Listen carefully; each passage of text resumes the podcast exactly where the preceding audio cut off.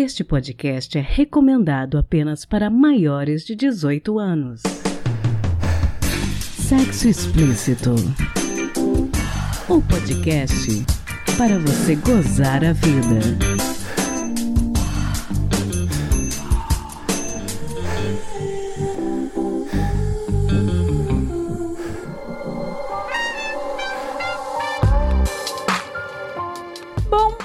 De começar este episódio, um pequeno esclarecimento. Eu sempre tive interesse em ler e estudar mais a respeito da sexualidade de pessoas neurodivergentes. E aí, pesquisando sobre TDAH, apareceu um trabalho apresentado em fevereiro de 2020 pela psiquiatra Carmita Ábido durante um seminário, no qual ela afirmava que pessoas com TDAH têm um risco duas vezes maior de contrair uma infecção sexualmente transmissível, as ISTs. Eu li a reportagem a respeito do trabalho dela na Veja Saúde. Vou inclusive deixar o link na descrição do episódio no site do Sexo Explícito eu fiquei muito intrigada, porque, segundo ela, as pessoas com TDAH têm mais comportamentos de risco e apresentam uma chance maior de ter uma IST ou uma gravidez precoce. E aí eu decidi correr atrás da Carmita para fazer uma entrevista a respeito disso. Talvez vocês não saibam, mas a Carmita Ábido é uma das maiores autoridades do país na área de sexualidade. E apesar dos vários e-mails e contatos que eu tentei via Instagram, pela assessoria da USP, sinal de fumaça, eu não consegui falar com ela de jeito nenhum. Além dela ser uma autoridade muito requisitada, ela tá lançando um livro novo, então eu não tive sucesso em conseguir essa entrevista. Mas eu não queria desistir de falar sobre esse assunto. Então o que, que eu decidi fazer? Convidei minha amiga e podcaster Tata Finoto, que tem o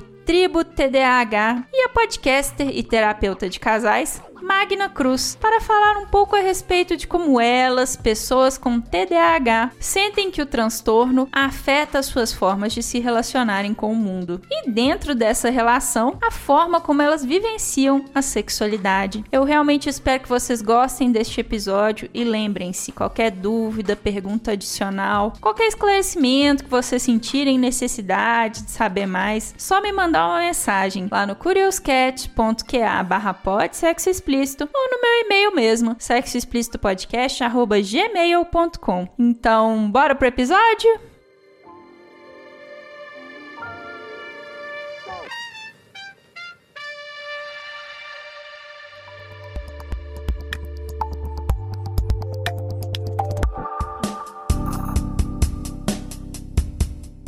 Bom, Magna, queria que você começasse conversando com os nossos ouvintes, explicando quem é você e o que que você faz. Ei, Priscila, obrigada pelo convite para participar do seu podcast. Eu sou a Magna, eu sou psicóloga clínica, psicoterapeuta de casais aqui em Belo Horizonte, Minas Gerais. Eu tenho um podcast sobre relacionamentos amorosos, onde eu falo, dou dicas de relacionamento, falo sobre problemas, sobre soluções para os casais. Eu sou terapeuta de casal também e o podcast se chama Sem Drama, por favor. Bacana demais. Bom, para os ouvintes que que não sabem muito a respeito do TDAH, você poderia explicar em linhas gerais o que, que é o TDAH? Sim, a gente tem documentado já na literatura algumas décadas um transtorno de déficit de atenção e hiperatividade, que é um transtorno do neurodesenvolvimento. Normalmente a gente fala muito dele para criancinha, né? A gente fala daquela criancinha que está lá na escolinha, que não consegue ficar parado, que se movimenta muito, que não para de falar, que dão muito problema para os professores então entre os educadores essa é uma sigla que já é bem conhecida, né? Porque normalmente a gente até faz diagnósticos errados, a gente acaba fazendo entre aspas diagnósticos de crianças pelo fato delas serem agitadas. Mas é importante a gente saber que o diagnóstico de um transtorno de déficit de atenção e hiperatividade, o TDAH, ele só pode ser feito por um psiquiatra e que em casos extremos que a gente desconfie do diagnóstico, a gente precisa indicar a criança para um especialista. E a gente fala pouco, né, sobre o TDAH no adulto, mas a criança TDAH ela cresce e se torna um adulto com esse déficit de atenção e hiperatividade. E isso evidentemente tem consequências na vida de adulto dele. Eu diria que boas e ruins, né? Uma pessoa com TDAH ela é capaz de muitas coisas, às vezes de um foco maior para algumas questões da vida, né? Que uma pessoa que não tem transtorno, mas ele também pode ser mal entendido se ele não for, por exemplo, entendido pela equipe de trabalho, no trabalho, pelo parceiro amoroso, na família, isso pode gerar algumas confusões, alguns mal entendidos. E é só pelo diagnóstico que a pessoa sabe se ela tem ou não o TDAH? Para dizer que a pessoa tem, para se for o caso ser medicada, sim, ela precisa ser diagnosticada por um profissional de saúde, né? É muito importante que se procure um profissional de saúde para fazer essa avaliação, porque senão a gente corre o risco, Priscila, de dizer que a gente é coisas que, né, assim, não são necessariamente verdadeiras. Eu, por exemplo, como psicóloga clínica, às vezes eu recebo no meu consultório pessoas que chegam, leigas, engenheiro, professor, chega para mim e fala assim: "Eu estou aqui, estou te procurando porque eu tenho um transtorno dismórfico, porque eu tenho algum problema com a minha imagem, porque eu tenho depressão, porque eu tenho ansiedade". E aí quando eu vou investigar, eu descubro que a pessoa não é exatamente aquele problema. E quando a gente faz um tratamento, né, é importante que a gente faça o tratamento para o transtorno, para a doença certa. Eu não posso tratar um outro transtorno, né? Fazer o tratamento de um transtorno equivocado leva problemas também. É importante que a gente deixe para o profissional fazer essa avaliação. Se a gente desconfiar, a gente pode ler, buscar informação, ler livros. Hoje tem muita coisa já na internet falando sobre TDAH, tem podcasts falando sobre TDAH, né? Então é muito legal que as pessoas procurem se informar e caso desconfiem, procure uma ajuda de um profissional, não se automediquem, né? É, eu sei que inclusive tem testes online, tipo, descubra se você é TDAH ou não. Mas essas não são as fontes mais confiáveis, né? Não são, não. É importante que se procure um profissional, porque a gente está falando aqui de um transtorno do neurodesenvolvimento, né? Então não é simples. E não existe um TDAH igual ao outro também, né? Então existem nuances, como não existe uma depressão igual a outra. Né? Então, se você estiver falando de 100 pessoas com depressão, você está falando de 100 depressões diferentes, porque a história da pessoa é diferente, a personalidade da pessoa é diferente, a cultura, a família, então tudo é muito diferente. E aí a gente vai ter nuances aí que o leigo não percebe, mas que no senso comum, com a era da internet, né, a gente acha que a gente vai ali dar um Google e, e diagnostica e tá tudo certo. E às vezes não. Com certeza. Você já teve ou tem pacientes com TDAH? Já, eu não sou especialista no meu consultório em TDAH, mas eu atendo casais, atendo famílias, né? Então esse é um transtorno que impacta todo o grupo, né? Já tive pessoas também que me procuraram por causa do TDAH, porque estava impactando no trabalho. Já tive pessoas que procuraram porque tinham problemas nos relacionamentos amorosos. Mas como profissional de saúde, a gente não trata só o transtorno, né? Então tem uma vida por trás, tem uma história e tem outros transtornos transtornos também que podem estar juntos. E existem dificuldades de relacionamento que você percebe nessas pessoas? Sim, existem. Normalmente uma pessoa com TDAH, ela é tende, ela pode ou não, tá? Então, tudo que eu falar aqui de sintomas não significa que todo indivíduo TDAH tem tudo isso ao mesmo tempo agora. Esses sintomas podem variar de época da vida da pessoa, pode variar de intensidade e inclusive até na presença ou não. Mas pessoas com o transtorno de déficit de atenção e hiperatividade podem ser mais distraídas, né? Então, podem ser aquelas pessoas que esquecem de mandar mensagem, né, para o namorado, para a namorada, para a esposa, para o filho, aí falando de outros tipos de relacionamentos. Então, ele pensa, às vezes o pensamento pode ser muito acelerado, então ele pensa um monte de coisas e aí ele acredita que ele comunicou, que ele respondeu, que ele falou, mas no final das contas ele não fez isso, né? E aí a outra parte fica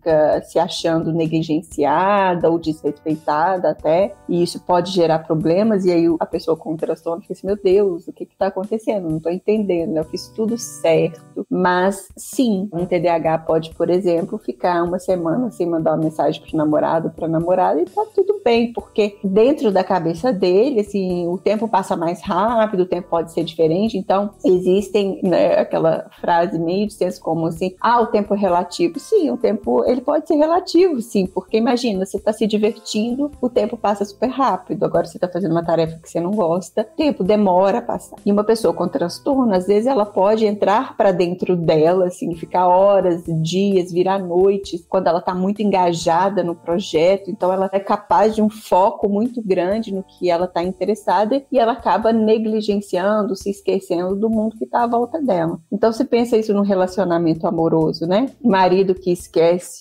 as coisas práticas do dia a dia, buscar o filho na escola, a esposa que esquece de falar com o marido que ela marcou um compromisso com outro casal naquele dia. Então, sim, pode ser bem problemático. E na vida sexual, até que ponto você acredita que o TDAH pode influenciar na vida sexual? Bom, a vida sexual, a nossa sexualidade, ela não existe sozinha, né? A parte da nossa vida, dos nossos relacionamentos, da qualidade dos nossos relacionamentos. Então, eu lembro quando eu era mais jovem, muitos anos, a gente ouvia muito falar assim, estava muito na modinha, assim, falar assim, o beijo é o termômetro do relacionamento, né? Uhum. Então, assim, a partir, se você beija o seu parceiro, nossa, aí você vê, tem gente casada, fala assim, nossa, eu não dou um beijo no meu parceiro, um beijo de língua, um beijo de verdade, há três anos, né? E aí se falava muito isso há um tempo, assim, ah, o beijo é a medida do seu relacionamento. Então, se você gosta de beijar, se você sente prazer em beijar seu parceiro, tá tudo bem. E para a mulher, a questão da sexualidade, eu acho interessante isso que, da forma como eu vejo, né, a mulher normalmente não sente tesão pelo corpo, né? A gente sente tesão por atitudes. Né? Então, a pessoa que faz, a gente se sente protegida, a gente se sente cuidada por aquele homem, né, no, no, caso de um relacionamento heterossexual, a gente pode, a gente sente um tesão pelo cara. E o homem tem um, um tesão mais visual, muitas vezes. Então, a mulher, no casamento, no relacionamento, ela valoriza muito as atitudes. E às vezes ela, por exemplo, perceber no parceiro dela muito distante dela, né? Emocionalmente distante, ou o corpo físico presente, mas tão focado em outras coisas, sem conversar, sem dar atenção, né? Essas preliminares aí, é, isso impacta sim no desejo entre os casais. Eu já atendi pacientes que tinham esse problema desses que eu costumo dizer malditos, né? Os dois estão ali, os dois se amam, os dois têm boas intenções, mas a comunicação fica difícil muitas vezes. E até por essa diferença, esse não entendimento e ou não aceitação das diferenças individuais. Para terminar, tem uma sexóloga e psiquiatra, a doutora Carmita Ábedo, não sei se você já ouviu falar. Ela fez um estudo falando que ela acredita que pessoas com TDAH têm um risco maior de apresentar que as pessoas chamam de comportamentos de risco, né? Que é fazer sexo sem preservativo, um risco maior de gravidez na adolescência, esse tipo de coisa. Porque esse é um estudo que foi apresentado em fevereiro do ano passado, né? Ela apresentou baseado em evidências, mas você vê isso como um comportamento possível? Sim, muito possível, porque um dos componentes, um dos sintomas do TDAH é a impulsividade. Então, pessoas impulsivas são capazes de ter ações não pensadas, às vezes, dependendo da faixa etária também, você está num grupo de adolescentes que têm alguns interesses, às vezes diferentes dos seus valores pessoais, mas por impulsividade o adolescente pode seguir. Ser impulsivo é muito difícil, porque a pessoa que tem TDAH, ela usa muito dessa impulsividade e quando a gente usa impulsividade, então a gente comete muitos erros, a gente se arrepende, né? Então, sim, comportamentos de risco são consequências de atos impulsivos em grande parte das vezes. Então, é verdade, eu concordo com ela, há evidências, assim, talvez não falando especificamente de sexualidade, de comportamentos sexuais de risco, mas falando de impulsividade de uma forma geral, que faz a impulsividade faz parte do quadro de TDAH. Então, sim, pode-se ter relacionamentos com múltiplos parceiros repetidas vezes por um simples, não só um desejo de que eu gostaria que fosse assim e essa quem eu sou, mas por agir por impulsividade mesmo, pelo grupo com quem está ou pelo tesão ali da hora, né? Acaba se fazendo coisas que se arrepende depois, né? Que não foram bem pensadas. Tá certo. Magna, deixa pra gente os seus contatos em redes sociais, os contatos do seu podcast, para quem tiver interesse de continuar essa conversa com você. Obrigada. Meu podcast é o Sem Drama, por favor. Tá em todas as plataformas de streaming. Eu tenho um site que se chama semdramaporfavor.com e o Instagram, arroba Sem Drama, por favor. Sensacional. Obrigada, Magna, por tirar esse tempinho para conversar com a gente. Eu que agradeço pelo convite, Priscila.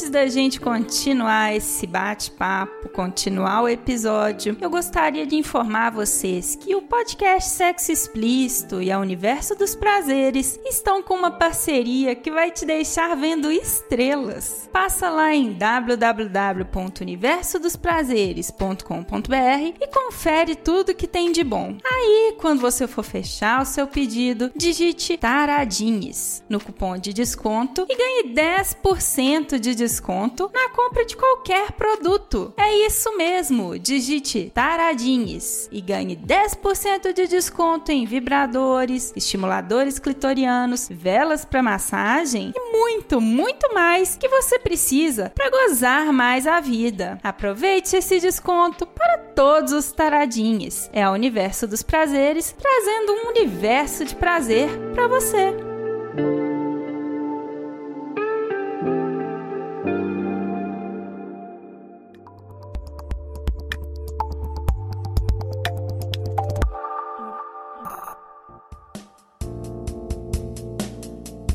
Bom, Tata, conta pra gente quem é você e o que que você faz. Oi, gente, eu sou a Tata Finoto, sou host do podcast Tributa DH, criadora do projeto, que é uma comunidade, na verdade é o único podcast em português do mundo, é sobre transtornos de déficit de atenção e hiperatividade, o TDAH, que é a nossa comunidade de acolhimento e informação sobre o transtorno, enfim. Eu sou publicitária, sou jornalista também por formação nos dois e eu tenho também uma pós em semiótica psicanalítica. Bom, Tata, como que foi que você descobriu que você era TDAH? A minha história, ela é meio diferente de muita gente, porque as pessoas TDAH costumam procurar, demorar muito para responder, para descobrir, né, ter um diagnóstico. E cada vez mais o número de pessoas TDAHs que tem diagnóstico na fase adulta tá crescendo, porque as pessoas estão ouvindo falar sobre TDAH e procurando um especialista. Comigo, eu tenho uma mãe que ela, ela é minha mãe é médica e a especialidade clínica dela é neurologia, que é justamente um dos profissionais que faz diagnóstico do transtorno. Quando eu era muito pequenininha, quando eu tinha menos de um ano, ela já começou a desconfiar do meu TDAH, porque eu sou tipo misto, ou seja, eu tenho tanto a desatenção muito aflorada, quanto os outros sintomas de hiperatividade e impulsividade. Então ela já começou a desconfiar quando eu era pequena, e aí depois, na fase escolar, minha professora chamou a atenção da minha mãe porque eu era muito inquieta em sala de aula, eu não prestava atenção, e aí ela pediu para me encaminhar para um psicólogo. E aí foi quando eu tive o diagnóstico. Mas, na época, nos anos 90, nos anos 80, as pessoas não achavam que deveria contar para as crianças sobre isso. Eles achavam que era um rótulo desnecessário. Então, minha mãe não me contou. Ela achou que isso fosse melhorar com a idade, que eu fosse superar, que eu fosse uma criança diferente, eu fosse melhorar com isso. E, e eu só descobri no meu último ano de faculdade. Eu tava fazendo TCC, já tava com 20 e poucos anos, quando surgiu uma coisa na internet. E aí, meu irmão foi ver no Orkut, uma comunidade de TDAH. E aí ele perguntou pra minha mãe: Ah, eu tenho isso? Ela virou e falou: Não, sua irmã que tem. E aí ela saiu, assim, e eu descobri um diagnóstico no meio de uma depressão, no meio de um TCC, e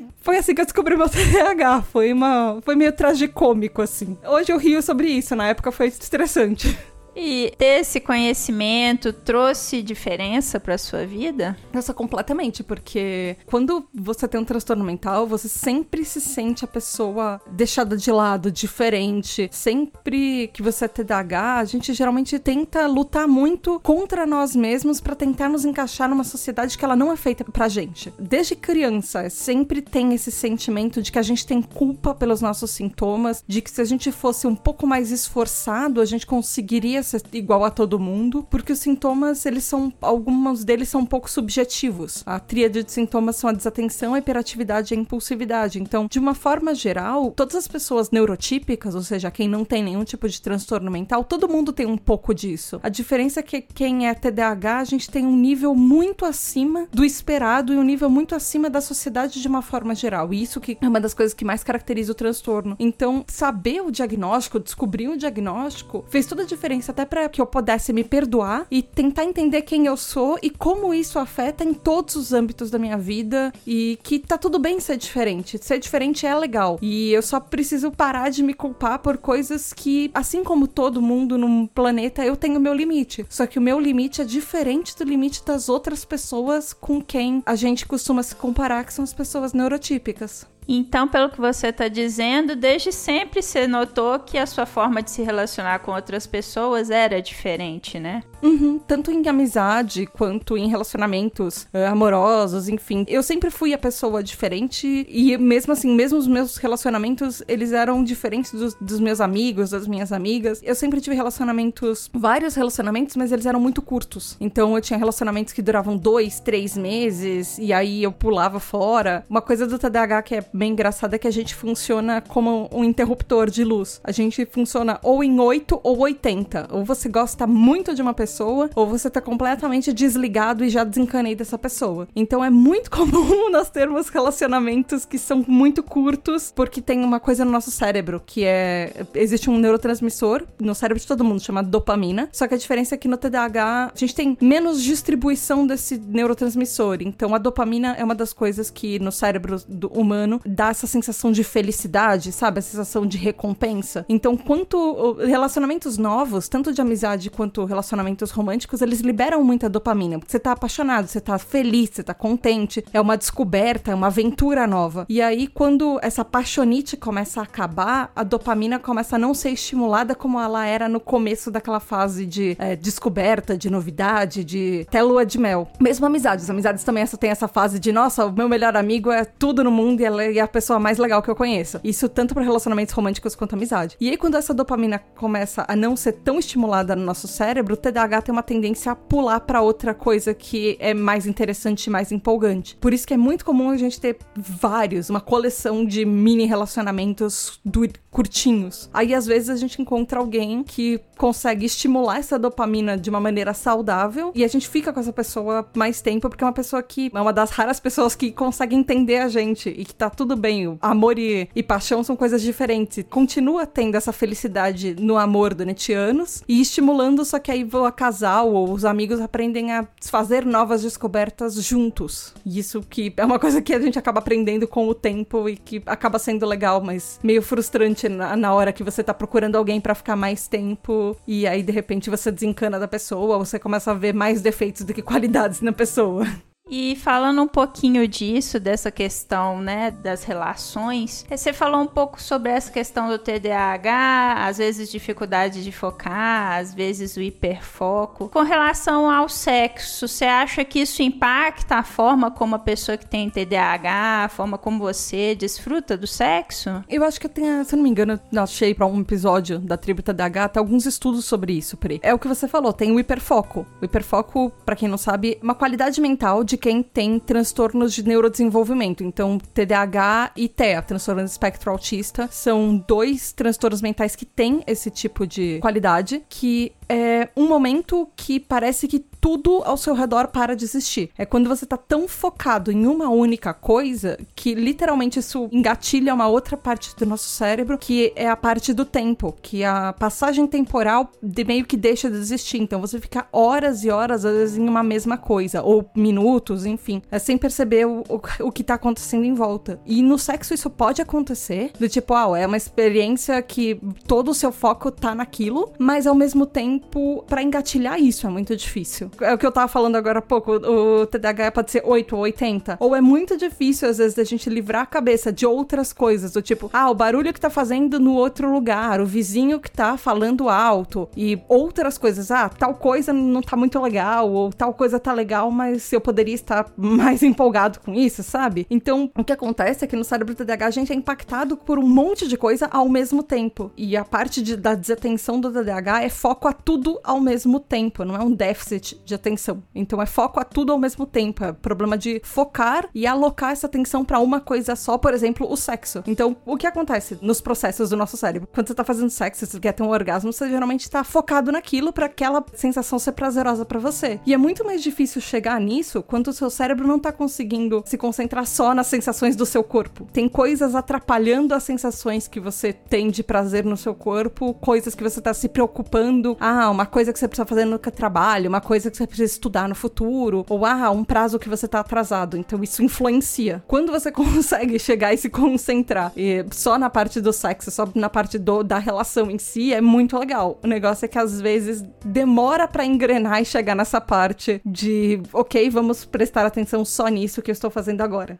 Então eu imagino que também tenha questões de comunicação, né, com os parceiros que também sejam bem complicadas, né, por causa do TDAH. Um pouco. Não só, assim, na hora do sexo, porque às vezes é, é importante a gente comunicar, sendo assim, TDAH ou neurotípico. É importante a gente falar o que a gente gosta, o que a gente não gosta, mostrar e ser uma relação mútua, uma coisa de todo mundo tá ali pra fazer uma coisa legal, que seja legal para todo mundo envolvido. Mas no relacionamento em si, tanto em amizade quanto namoros, enfim, diálogo, assim, TDAH tem uma tendência, a gente costuma gostar de falar demais, mas nem sempre a gente sabe se expressar. E tem uma coisa de emoções também. Às vezes as nossas emoções, elas podem parecer para todos os lados, porque emoção é uma coisa que desde criança o seu cérebro vai aprendendo a catalogar as coisas que você aprende e colocar nas caixinhas certas para você usar na hora certa. Só que o cérebro TDAH às vezes a gente não sabe lidar muito com as nossas próprias emoções. E tem outros fatores, por exemplo, desde criança existe uma coisa no TDAH chamado DSR, disforia sensível à rejeição, que é um número de vezes que um TDAH é rejeitado, deixado de lado pelas pessoas à nossa volta, assim, todo mundo, família, amigos, relacionamentos, isso desde que a gente nasceu, ele é exponencialmente muito maior do que uma pessoa neurotípica. Então, é muito comum a gente ter um sentimento de rejeição que já é muito profundo, por mais que a gente esteja num relacionamento, por mais que a gente esteja num, num tipo de uma amizade, alguma coisa assim, às vezes você se para e se vê sozinho achando que aquela pessoa não gosta de você de verdade. E você começa a se questionar o que você tem a oferecer para aquele relacionamento, para aquela amizade, para aquela, para aquele grupo de pessoas, ou para aquela outra pessoa especial com quem você gosta, ou com quem você tem um crush, enfim. Isso é um pouco difícil, é uma coisa que a gente tem que trabalhar no TDAH. E às vezes não é sempre que a gente encontra pessoas que estão dispostas a ouvir sobre o TDAH e entender esse aspecto, entender o transtorno em geral. Porque é a mesma coisa que, sei lá, você ser um, qualquer tipo de pessoa e você ter uma questão pessoal e a pessoa, você quer ter um relacionamento, ter uma amizade com alguém e essa outra pessoa vai entender o seu lado. Isso é para todo mundo, mas TDAH tem algumas questões bem particulares, que, por exemplo, tem uma coisa que chama permanência de objeto no TDAH, que é uma parte do nosso cérebro que a gente, se não tá na nossa frente, às vezes a gente simplesmente esquece que algumas coisas existem. Então, esquecer de responder mensagem no WhatsApp, porque a gente não tá vendo aquilo toda hora, esquecer que um amigo existe, ou de mandar parabéns, ou falar com aquela pessoa, por mais que você goste muito daquela pessoa, que você tenha carinho pelaquela pessoa, existem tantas outras coisas, às vezes, de incêndios que você tá apagando e coisas que estão imediatamente chamando a sua atenção, que coisas que não estão próximas, a gente esquece delas. Então, isso afeta os nossos relacionamentos num nível, assim, vários, vários níveis, sabe? E as pessoas acham que às vezes a gente deixa de gostar delas, que a gente deixa de ser amigo, ou deixa é, de ligar pro relacionamento porque a gente não tá toda hora ligando para ela. Ou a gente tá toda hora falando e querendo saber e em contato, ou às vezes a gente só esquece, deixa aquela pessoa de canto, porque a gente tá lidando com outros problemas e outras coisas naquele momento. Eu sei que às vezes pode parecer uma coisa meio confusa de uma pessoa que toda hora tá querendo estar tá com você e de repente ela esquece que você existe. Eu sei que não é fácil, mas não é uma coisa que a gente faz de propósito. São processos cerebrais e às vezes a gente tenta lidar com isso de alguma forma e conversar com as pessoas de uma forma, mas não é todo mundo que entende isso. Bom, você toma medicação pro TDAH? Não, foi assim, foi uma coisa como eu descobri muito tarde, eu já não tomava. Naquela época foi uma escolha da minha família e depois como eu já tinha, já fiz muito tratamento com um psicólogo, acompanhei com vários psicólogos diferentes, tive alta, enfim, eu acabei aprendendo um processo de como me virar assim na sociedade, sabe? Porque o tratamento de TDAH não é só medicamentoso. Você precisa de um acompanhamento psicológico, psiquiátrico, você precisa de um outro profissional que vai te ouvir e entender outras questões de como a gente lida com o resto da sociedade, como a gente vê e trabalha algumas questões na nossa cabeça. Então, não necessariamente todo TDAH precisa de medicação. E nem todo TDAH às vezes se dá bem com medicação. Ela funciona e funciona muito para 70% dos casos, mas os outros por cento às vezes não se adaptam direito ou encontram uh, métodos alternativos. Mas métodos alternativos, assim, que são confiáveis. não tô falando de coisas. Porque tem um monte de gente charlatã que tenta vender dieta e óleo de peixe para curar TDAH. Isso é inadmissível, isso não existe. Interessante, porque existem muitos estudos que às vezes falam da interferência de medicação na libido das pessoas. Por isso que eu te perguntei. Faz sentido. Mas também a gente ouve de interferência de medicação até para anticoncepcional, né? Sim, e antidepressivo também. Exato. Eu já tomei antidepressivo e o negócio, eu advogo muito pelo diagnóstico de TDAH até por causa disso. Porque se você. Quando você tem um transtorno mental, muitas vezes você tem comorbidades. Porque comorbidades são questões que você carrega junto, são outros transtornos, outras questões. Então é muito comum você ter uma combinação de transtornos e se você for tratar uma coisa e você não tiver diagnóstico para as outras, ou você esquecer de tratar as outras em conjunto, a própria medicação não vai te fazer um efeito que você queria. Então eu, por exemplo, tenho TDAH com comorbidade de depressão. É muito comum você ter TDAH e bipolaridade, toque, transtorno de ansiedade generalizada, até o autismo. O autismo tem 40% de questão de comorbidade com TDAH. Pessoas que são TEA têm 40% de comorbidade. Então, tem uma série de outros transtornos que às vezes vêm ligados com o TDAH. Então, é importante saber o que você tem e se você for tratar e você, independente de como, se for com medicamento, se for com um psicólogo e um psiquiatra, ter tudo isso em conjunto. Saber o que, que você tá tratando pra quê, o que afeta e que tá tudo dentro do mesmo pacote, sabe?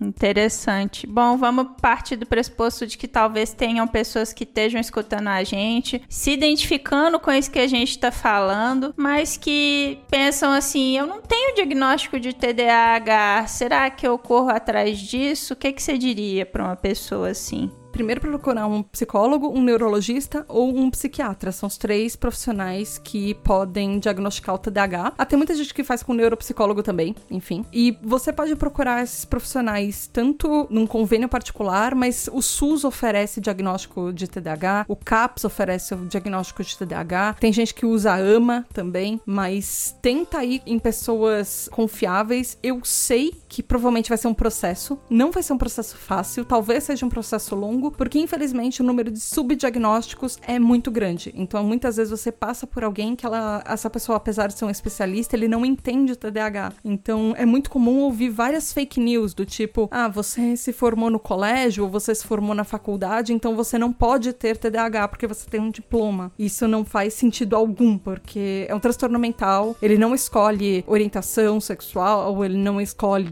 identidade de gênero, ele não escolhe a sua idade. É um transtorno, você nasceu com ele, ele tem um fator genético, então muito provavelmente mais pessoas na sua família têm o TDAH também, tem, apresentam esses traços. Só que viver com isso sem o diagnóstico vai atrapalhar muito mais a sua vida do que você finalmente ter uma resposta de, ok, esses comportamentos são por causa disso e agora eu tenho uma série de ferramentas para entender como eu lido com isso. Então é muito importante. E mesmo que você encontre alguns profissionais meio ruins pelo meio do caminho, procura alguém que entenda de TDAH para te dar o diagnóstico, para acompanhar com você, porque vai fazer toda a diferença na sua vida. Descobrir que você não é só diferente porque todo mundo tá falando que você é diferente, ou porque você é mais lentinho, ou mais burro, ou uma pessoa agitada demais, ou as pessoas, você acha que você é rejeitado sem motivo. Às vezes isso tudo é por causa de um diagnóstico e você não é nada disso que te rotularam a vida inteira. Você é uma pessoa incrível e você de repente, com o diagnóstico, descobre quem é essa pessoa incrível que você sempre foi e que nunca te deram crédito por isso. Fantástico. Bom, Tata, deixa os seus contatos para quem tiver interesse de continuar essa conversa com você e fala também um pouquinho a respeito do seu projeto. Ah, Ai, obrigada, Pri.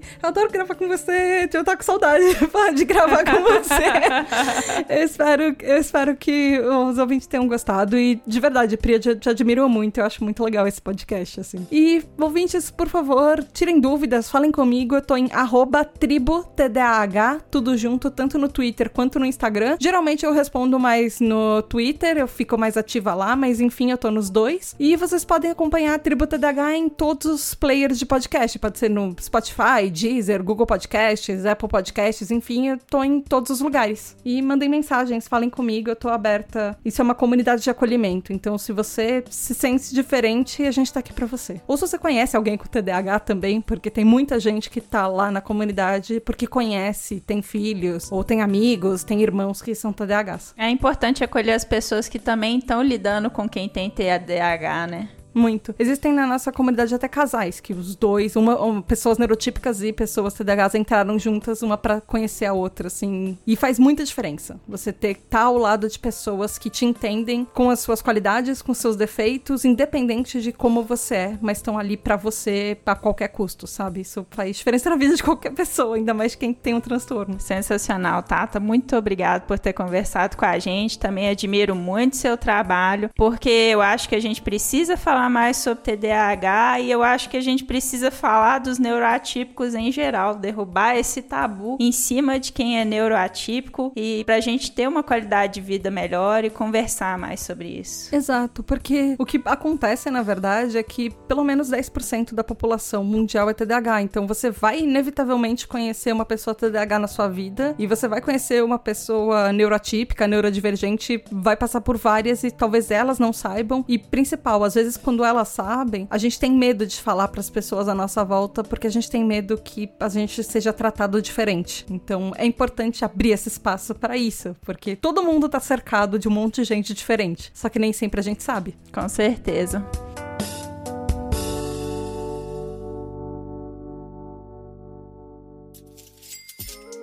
Você sabia que você pode contribuir com podcast Sexo Explícito? Não? Então eu vou te explicar. Temos duas formas de contribuição, pelo PicPay e pelo Apoia-se. Contribuindo com 10 reais, você tem direito a participar de nosso grupo exclusivo no Telegram, além de concorrer a sorteio de brinquedos eróticos a cada três meses e assistir com exclusividade e ao vivo a entrevistas sobre educação sexual, saúde e sexualidade. Então, então, o que, é que você está esperando? Vai lá em picpay.me barra sexo explícito ou em apoia.se barra sexo explícito podcast. Espero você!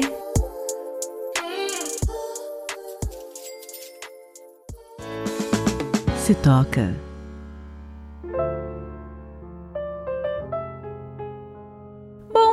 Episódio de hoje falamos muito sobre TDAH, então eu gostaria que a dica tivesse relação com esse tema. Mas a verdade é que ainda não temos muitas séries e livros protagonizados por pessoas que assumidamente possuem déficit de atenção. Mas uma série bastante leve e divertida tem uma protagonista cujos traços se encaixam perfeitamente dentro de tudo que é discutido com relação ao transtorno. Então, eu decidi recomendar aqui e vou explicar para vocês por quê. Annie with a E é uma série canadense da Netflix e é baseada no livro Annie de Green Gables, da escritora L.M. Montgomery.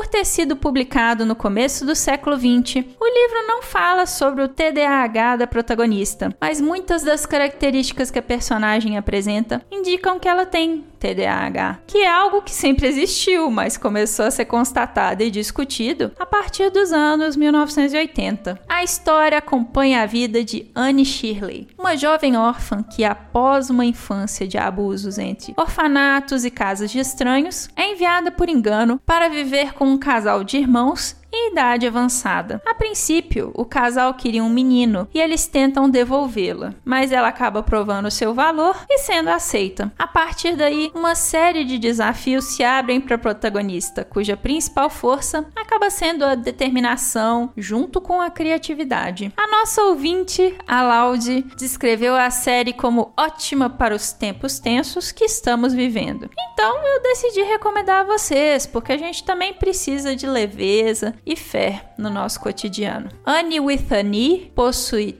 três temporadas e está na Netflix. Não deixe de conferir.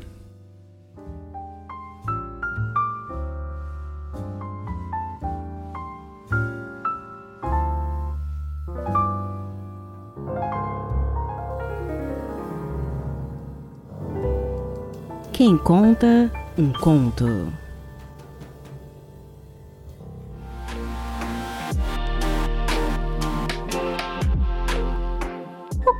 Vocês vão ouvir agora pertence ao livro Textos Proibidos do Clube Depois da Meia-Noite, de Gustavo Lacombe. É o texto número 17 e está na página 29. E apesar de não ter título, eu apelidei de Deu Certo. A narração é do nosso ouvinte Gleison Silva. Ele faz parte de um projeto de dublagens no YouTube chamado Vidal TV. Sigam lá em youtube.com/dvidal. O Vidal é com três L's no final. E se você tiver um projeto e estiver precisando de dublagem, narração ou uma voz bacana bacana, manda e-mail para ele, gleisonKwy@hotmail.com. O Gleison é com E e Y. Gleison K wy@hotmail.com. Nós também vamos colocar os contatos dele no post do episódio lá no nosso site. Obrigada por ter cedido a sua voz, querido. E se você que está ouvindo também tem vontade de narrar um conto igual o Gleison, escreve pra gente. sexoexplicitopodcast@gmail.com. Vai ser um prazer contar com a sua participação. Não tenha medo de se apegar.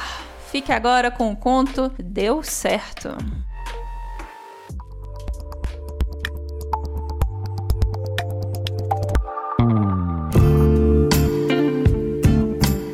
Não existe jeito de fazer o apego desaparecer. Muita gente comenta que o ideal é ficar sem se apegar.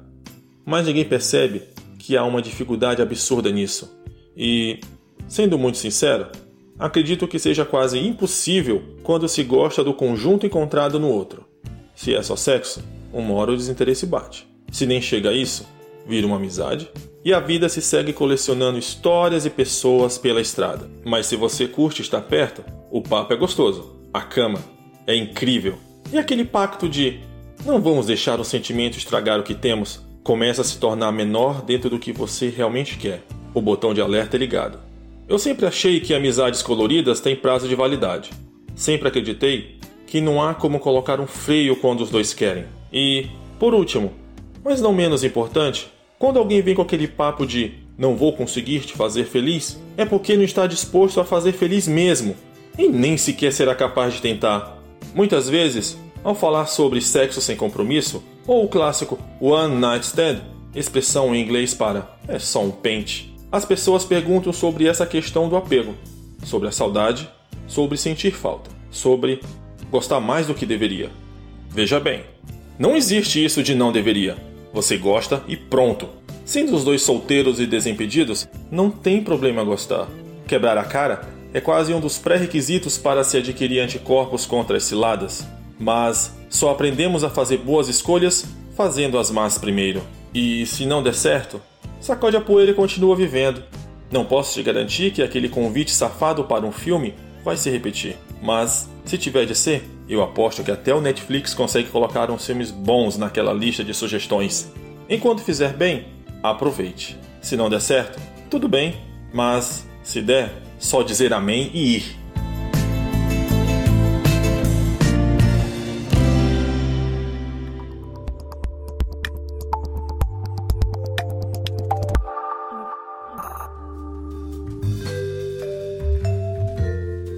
Este foi mais um episódio do podcast Sexo Explícito. Foi bom para você? Com edição e vinhetas dela mesma, Cafeína, do podcast Papo Delas, eu me despeço, lembrando que todas as informações sobre esse e os demais episódios estão em sexoexplicitopodcast.com.br. Nosso site é o melhor lugar para você ouvir o nosso podcast. Agradecendo aos meus contribuintes do mês de julho pelo PicPay e pelo Apoia-se: Mariana Foster, Magno Leno, Sérgio Garcia, Beatriz Fuji, Adriele Oliveira, Tamara Lolégio, Tabata Lima, Cleide Fernandes, Rogério Oliveira, Guilherme Fioroto, Ryan Carlos, Souza de Lucas, José Victor de Macedo, Edgar Egawa e Antônio Sirley. Obrigada demais por apoiarem Mulheres Podcasters. Estamos no Instagram no arroba Sexo Explícito Podcast e você também pode me ouvir em qualquer agregador de podcast de sua preferência, além de Deezer,